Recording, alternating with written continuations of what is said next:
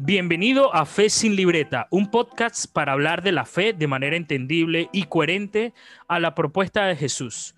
Hoy nos acompaña Marcos Salas y vamos a estar hablando en este tiempo magnífico sobre la cuaresma, qué puede representar para nosotros, cómo podemos vivirla y cuáles son los mitos y realidades. Y sobre todo no podemos dejar pasar en la tarde de hoy el Evangelio del día para poder reflexionar un poquito más sobre el amor de Jesús en nuestros días y en este tiempo especial de Cuaresma. Marco, ¿cómo estás? ¿Cómo ha ido todo? Querido, muy bien, muy bien. Gracias por la invitación y gracias por este espacio que, nos hemos inventado para compartir la fe eh, de manera muy, muy tranquila, sin, sin libretas, sin libretos, sin esquemas un diálogo entre amigos que espero que a ustedes que nos escuchan les haga también muchísimo bien para seguir más y mejor a Jesús de Nazaret.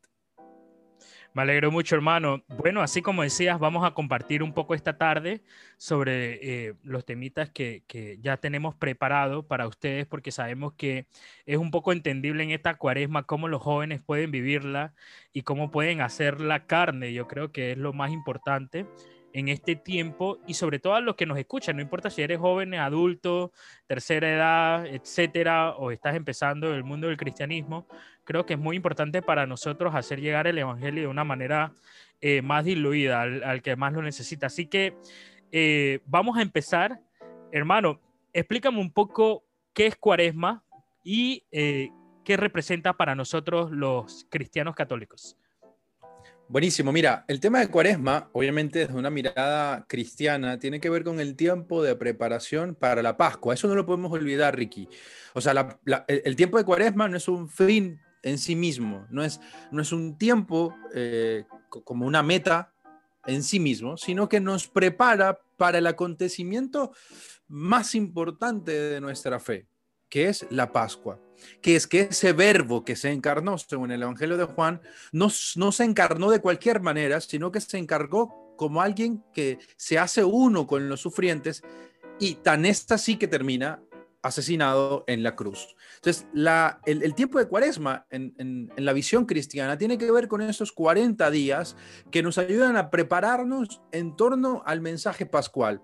Te acordarás eh, que Pablo nos llega a decir, si Cristo no ha resucitado, vana es nuestra fe. Bueno, estamos en ese camino, apenas estamos empezando.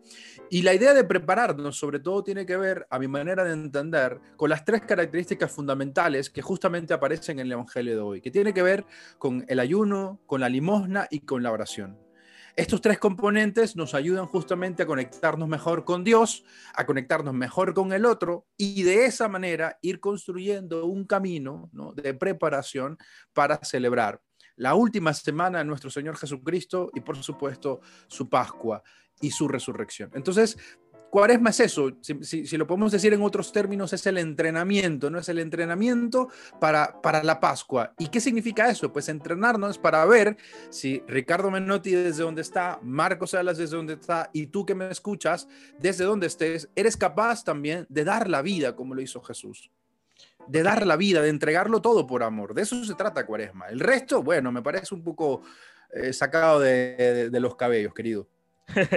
sí, sabemos que este eh, es el tiempo de, más largo eh, de, para nosotros los católicos para vivir un tiempo de, reflexión, de poder conocernos un poquito más, de poder conocer también cuál es la propuesta de Jesús para nuestras vidas, porque eh, en estos 40 días también Jesús se encarnó en la humanidad, en, ese, en ese ser humano que somos nosotros cada día, y nos da una nueva propuesta, ¿no? una nueva manera de vivir la vida, un, un, viejo, un nuevo Marco Sala, un nuevo Ricky Menotti y eh, olvidarse del viejo eh, en ese sentido.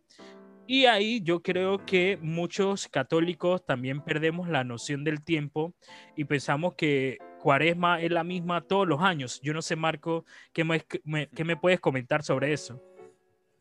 Mira, voy a retomar lo que decías de el hombre viejo y el hombre nuevo. No, no vamos a extendernos aquí a hacer una exégesis, aunque me encantaría, sobre ese texto de, Pablo, pero lo que sí quiero decir es que recordemos lo que, lo que en todas las cuaresmas hemos escuchado antes de estas de pandemia, ¿no? Cuando íbamos a la Eucaristía, a la imposición de las cenizas, ¿qué se nos decía? Bueno, una de las dos fórmulas que existe, litúrgicas, como Ricky tú puedes recordar muy bien, una de esas es, recuerda, haz memoria que polvo eres y, en polvo te convertirás. Yo creo que la memoria es muy importante y en el tiempo de cuaresma también, porque se trata de que de, ampliar el corazón, de entrar en otra dinámica de reflexión, de espiritualidad, que nos ayude a tener la memoria de que somos frágiles.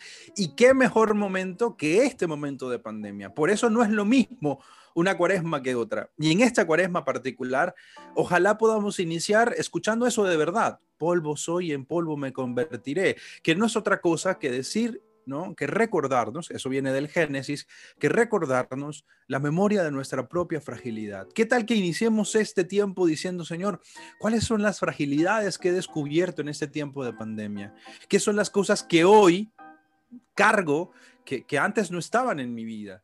Y ahí aparecerán un montón de cosas. Gente que dice, mira, ya no me aguanto más estar en casa, me, ha ido muy mal compartiendo con mi familia porque estamos encerrados y no nos llevábamos bien.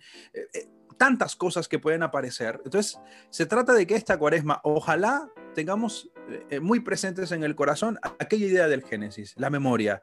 Esa memoria de polvo eres y en polvo te convertirás. Es decir, eres fragilidad y la fragilidad humana todo el tiempo nos está diciendo algo.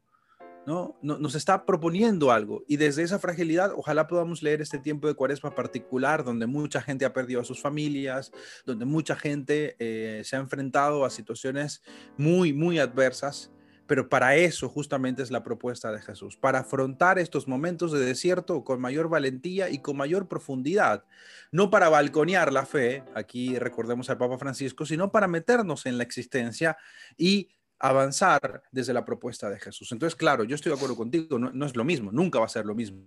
Y en esta particular, muchísimo menos. Sí, claro. Y eh, eso me recordaba bastante hoy en el, en el Evangelio.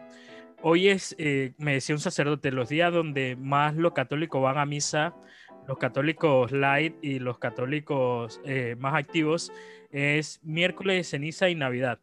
Eh, entonces, hoy cuando estaba en la misa, que eh, por cierto estaba súper llena, eh, me recordaba mucho un poco el sarcasmo del sacerdote cuando decía que estaba más lleno de lo habitual, la Eucaristía durante y, en esta pandemia que, que los ministerios de salud han permitido que vayan a las iglesias y demás. me recordaba el Evangelio que también fue un, es bastante fuerte el día de hoy y bastante directo. Creo que lo mencionabas al inicio, donde decía ayuno, ayuno, limosna y oración. Y en esos tres sentidos, Marcos, ayuno, abstinencia, que creo que también habría que resaltarlo, que no es lo mismo, y ahí Marcos nos va a profundizar un poquito más. La limosna, ¿qué significa la limosna? Que no solamente es eh, dar dinero a una parroquia, etcétera. Y la oración, ¿qué tipo de oración? Porque al final la, oración es un poquito más eh, reflexiva, ¿no? O sea, no es la misma oración que hacemos a diario, sino como con un poquito más de profundidad. Entonces, Marco, cuéntame un poquito sobre ayuno, abstinencia, limosna y oración, que es el Evangelio del día. Perfecto. A mí me gustaría hablarte de estos temas a propósito del mensaje del Papa Francisco para, para este tiempo particular de, de, Cuaresma, ¿no? Su mensaje de este año que él ha titulado este, Cuaresma, un tiempo para renovar la fe, la esperanza y la caridad. El Papa Francisco en ese texto nos dice una cosa bien interesante a propósito del ayuno. Ayunar significa liberar nuestra existencia de todo lo que estorba. Fíjate eso. Ayunar es liberar nuestra existencia de todo lo que estorba. Incluso, y ahí pone una cosa bien interesante, incluso de la saturación de las informaciones, sean estas verdaderas o falsas, y de productos de consumo. Claro, necesitamos, o sea, el tema del ayuno aquí toca un tema integral de la historia humana, y en este momento en particular también. Ayunar para qué? Para liberarnos de, de todo aquello que estorba. ¿Pero qué es lo que estorba hoy? Justamente lo va a enlazar después con el consumismo. En este tiempo y en esta vida y en esta historia tan particular en la que la humanidad y, todo lo que eh, la humanidad ve por redes sociales y, en, televisión que le dice, pues vas a ser feliz si tienes esto, vas a ser feliz si logras esto, vas a ser feliz, ¿no? Si te propones esto, si compras esto, vas a ser feliz. Pues viene aquí este tiempo de cuaresma para recordarnos que hay cosas que no son materiales, que son esenciales y que nos lo recordó perfectamente el principito en ese gran hermoso libro, ¿no? Hay cosas que no se ven con los ojos, sino con el corazón. Entonces, ayunar significa que yo haga una ponderancia, que yo haga un discernimiento, que yo mire a mi alrededor y diga, oye, ¿qué de todo esto que yo tengo me estorba? Es decir, no lo necesito. Ropa, puede ser aparatos electrónicos. ¿Qué de, mis hábitos diarios en mi vida cotidiana me estorba? No, mira, oye, gasto mucho tiempo viendo tal red social. Bueno, voy a eliminar eso por un tiempo, voy a disminuir eso, ¿no? Entonces yo creo que eso es muy importante, ayunar como liberarnos de todo aquello que nos estorba. No porque sea bueno o malo, en el fondo yo no entraría en esas categorías, sino liberarnos de lo que estorba, porque hay una cosa, una sola cosa que es esencial. Y ahí están las otras dos palabras. Este, la oración con Dios, el encuentro con Dios y el encuentro con el otro, que en nuestro lenguaje cristiano llamamos la limosna. Entonces, si yo, si yo elimino, Ricky, lo que estorba de mi vida, me puedo dedicar a las cosas más importantes, a las más esenciales. ¿Y cuáles son las cosas más esenciales? Dios, oración y el otro, ¿sí? Limosna. Entonces, esto me parece fundamental ahí tocabas un tema muy interesante, bueno, el Papa Francisco, y, lo mencionaste, es de que eh, como tercera opción, y creo que entramos al capítulo de mitos y realidades de la cuaresma, él toca como, última, como último punto el, consumismo que nos afecta a nosotros, eh, pero en esta parte yo creo que más de alimentación. Eh, porque creo que uno de los mitos de los católicos es que si solamente los viernes como pescado de 10 o 15 dólares, quiere decir que estoy cumpliendo bien la cuaresma. Eh, bueno, por lo menos en nuestro país, que por ejemplo el marisco es más costoso que un pollo. Entonces, eh, en ese sentido, Marcos, eh, ¿cómo podríamos nosotros los jóvenes diluir un poquito ese sentido del ayuno y sobre todo, más que el ayuno, la abstinencia, ¿no? De, comer algunas cosas que, que, más nos encantan en los viernes, por ejemplo, que es obligatorio según el catecismo católico. Mira, em, esto, eso que tú planteas es una realidad que ha vivido la iglesia desde siempre. Los padres de la iglesia eh, pelearon muchísimo con esto, ¿no? Por ahí recordarás alguna frase de alguno de ellos que decía, ¿de qué te vale no comer carne si destruyes a tu hermano con tu boca, ¿no? Em, es, una pelea que siempre ha estado desde el principio del cristianismo, ¿no? El, olvidarse de lo esencial de la experiencia. Nosotros no somos una religión de ritos, no sé en qué momento se nos, se, nos, ocurrió pensar eso. Nosotros no somos una religión de ritos, somos una propuesta, somos una experiencia de Dios que tiene ritos, pero no es un rito.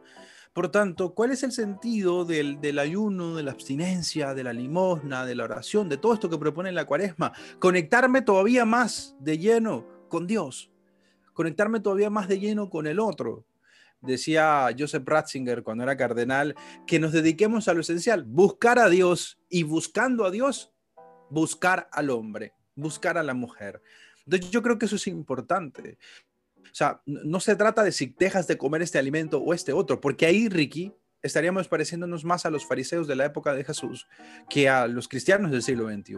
No se trata Ahí me parece prudente recordar las palabras de Pablo. Pablo le dice a su comunidad en, las cartas a los Corintios, haga lo que hagas, comer o beber, haga lo que hagas, hazlo todo para la mayor gloria de Dios y procura no ser escándalo para tus hermanos. Si, por ejemplo, en mi casa mi mamá se escandaliza porque yo como carne un viernes y eso para ella es una cosa muy preocupante y le trauma porque mira que ella quiere practicar la cuaresma, pues bueno, no como carne, como pescado como el resto de la familia, no hay problema. ¿Sí? Pero recuerden eso de Pablo.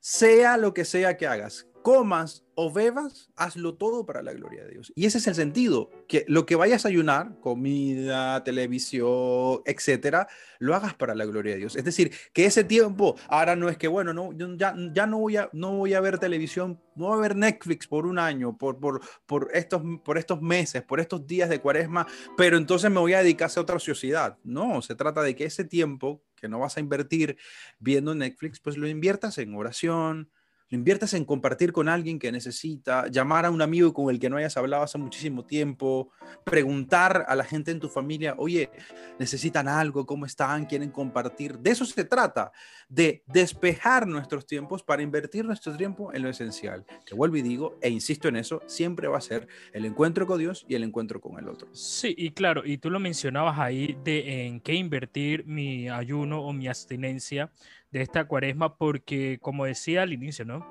Hay muchas personas que se gastan 10, 20, 30, 40, 50 dólares en un plato de marisco un viernes de, de cuaresma, pero al lado de él o el propio mesero o a la persona que le compró esto, podría estar hasta muriéndose de hambre ese día o los días posteriores a esto, ¿no?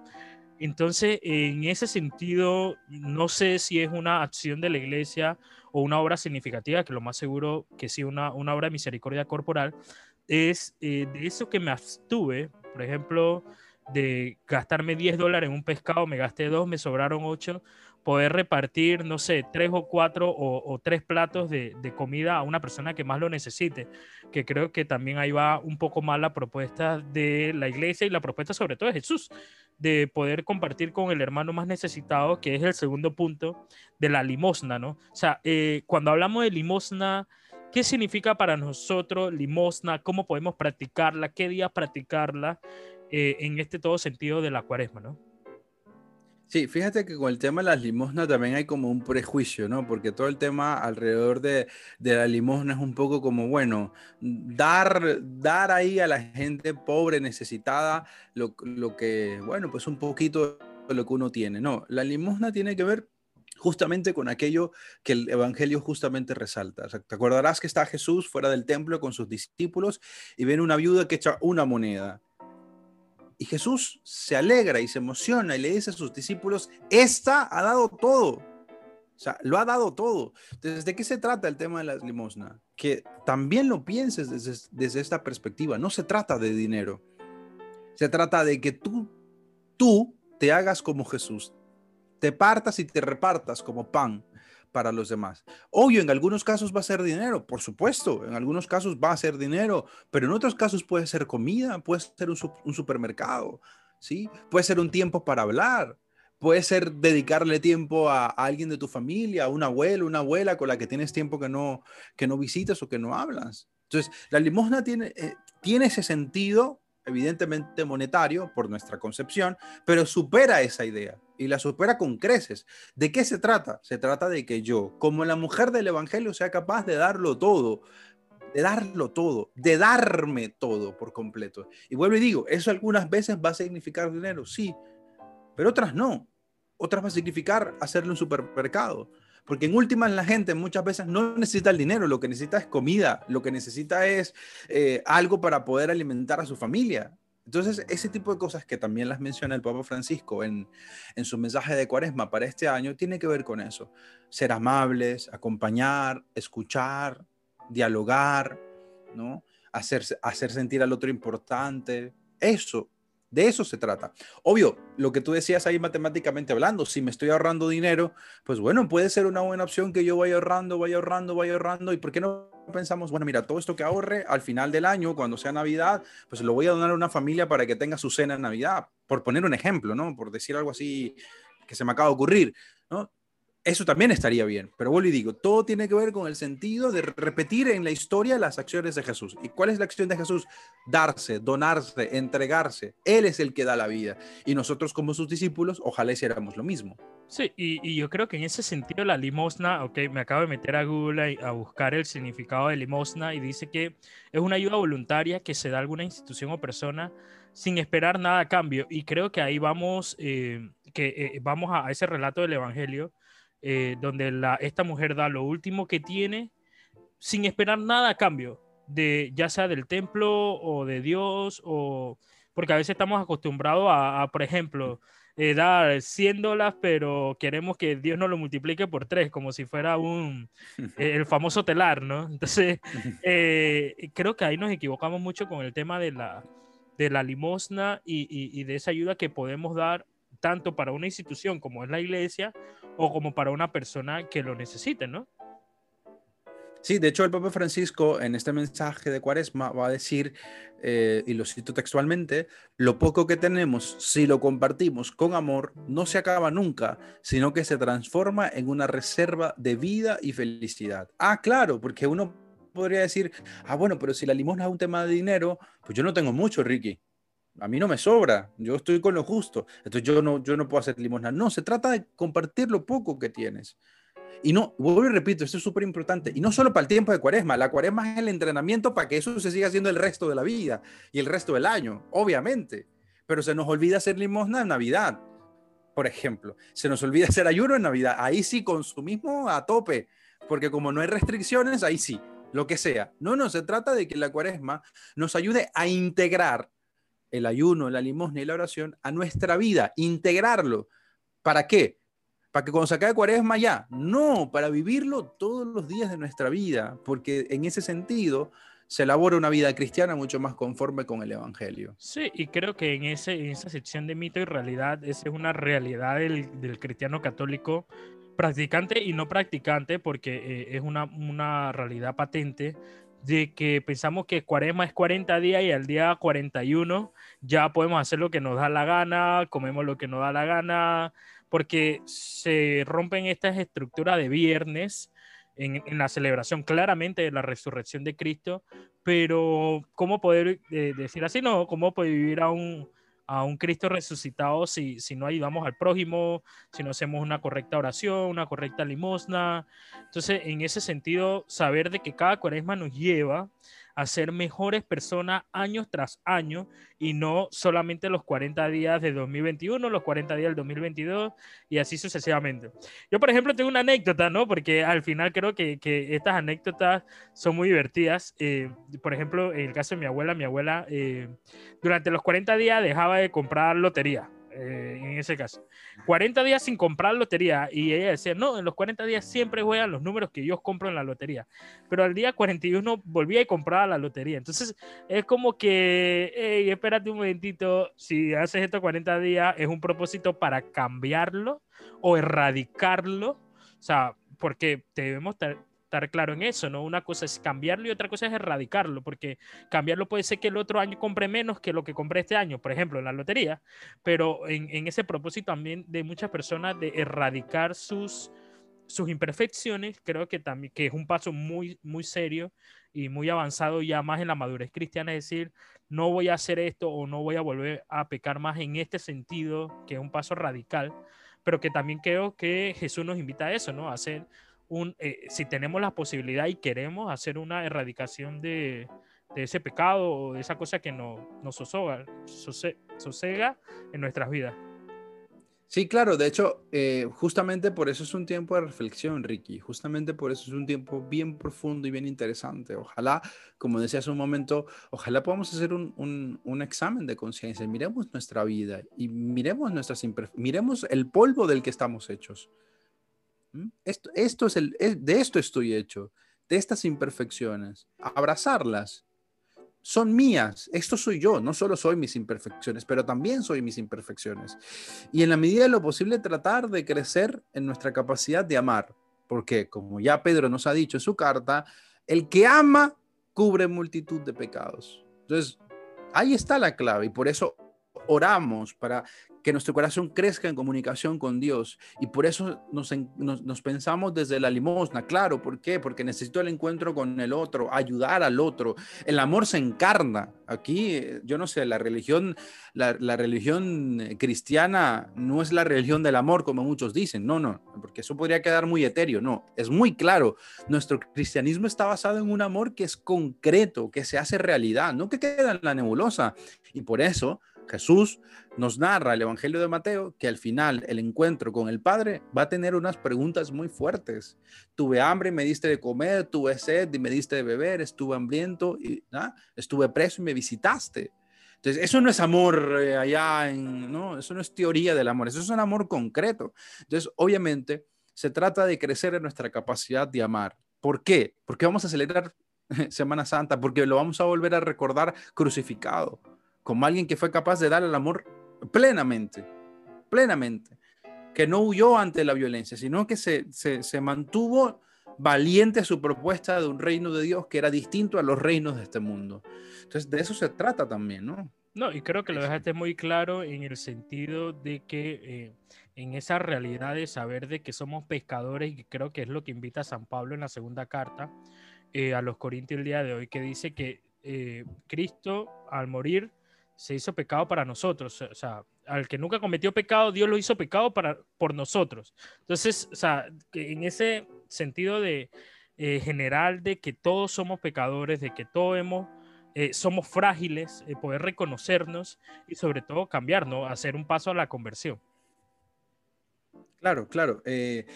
por eso digo y por eso vuelvo sobre el punto. Ojalá de esta cuaresma salga, salgas tú con mayor capacidad de amar porque si amas más, si amas mejor, eh, el espacio que tenga la maldad, el espacio que tenga el pecado en ti, eh, se va a ir reduciendo, ¿no? Y recordemos a propósito de las comidas, te acordarás que hace un par de días tuvo Jesús una confrontación con los fariseos en medio de las dos multiplicaciones de los panes del capítulo 6 del Evangelio de Marcos y el capítulo 8, una confrontación con los fariseos y les dijo claramente, no es lo que entra, no es si comes carne o si comes pescado, no es lo que entra, porque además Jesús lo dice muy claramente, porque eso entraba al estómago y termina en la letrina. ¿Qué es lo que hace impuro a un hombre, a una mujer? ¿Qué es lo que hace impuro al ser humano? Lo que sale de dónde? De su corazón.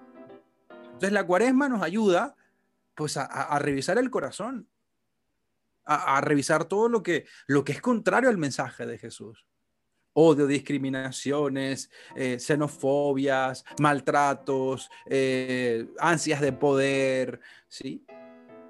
Ese tipo de cosas. para, eso, se trata este tiempo, ¿no? Para crecer en nuestra capacidad de amar. Porque, repito, si amas, justamente lo que está en tu corazón cada vez más va a ser amor y cada vez menos va a ser eso que Marcos nos dice que, que Jesús llama lo impuro, ¿no? Entonces, eso me parece importante.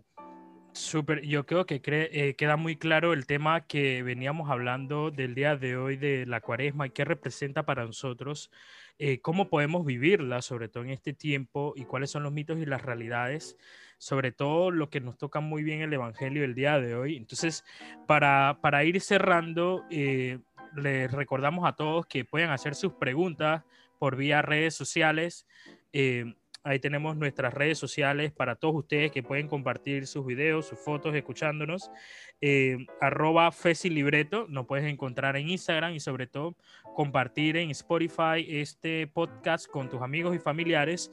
Y sobre todo lo que veníamos hablando y lo que hace la invitación en el día de hoy la iglesia, que es hacer ayuno, limosna y oración, que creo que también, y no creo, es una realidad que eh, a Dios le encanta esta ofrenda sobre todo si es de corazón. Marco, ¿algunas últimas palabras para, cerrar? Mire, yo los invitaría a que, a que vuelvan al Evangelio de Mateo capítulo 6, versos del 1 al 6 y del 16 al 18. Ahí está el estilo en el que Jesús elabora para nosotros la cuaresma.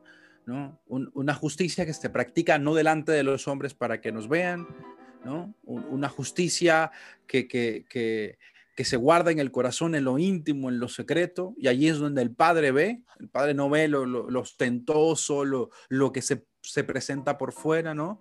Eh, cuando ayunes, límpiate, que la gente no sepa que estás en ayuno, cuando reces, entra a tu cuarto, cierra tu puerta y allí en los secretos tu Padre te recompensará. Bueno, lean eso, ese, ese, ese texto precioso del Evangelio de Mateo, repito, en el capítulo 6, versos del 1 al 6 y 16, 18. Yo creo que ahí está la clave de cómo vivir este tiempo de cuaresma. Y a todos un buen inicio de cuaresma y espero que este espacio de conversación con Ricky les ayude a ustedes a caminar en este, en este tiempo tan importante y tan interesante de la cuaresma, que repito, es preparación para celebrar que el amor se encarnó, se hizo cruz y resucitó. Sí, así mismito es. Así que, eh, como decía Marco, el Evangelio práctico, si quieren, imprímanlo, córtanlo y pónganlo frente a una pared, una computadora que se acuerden todos los días de cómo vivir esta cuaresma. Y nos vemos mañana. Vamos a tener otro nuevo podcast sobre el primer día de cuaresma, cómo lo están viviendo, cómo lo estamos viviendo. Y esperen muchas más sorpresas. Vamos a tener muchos más invitados. Vamos a hacer eh, muchos regalitos por vía Instagram. Y sobre todo, vayan compartiendo en su Instagram, eh, arroba eh, sin libreto y sobre todo en Spotify compartan este podcast con sus amigos y familiares. Así que Dios te bendiga, un fuerte abrazo y una buena tarde.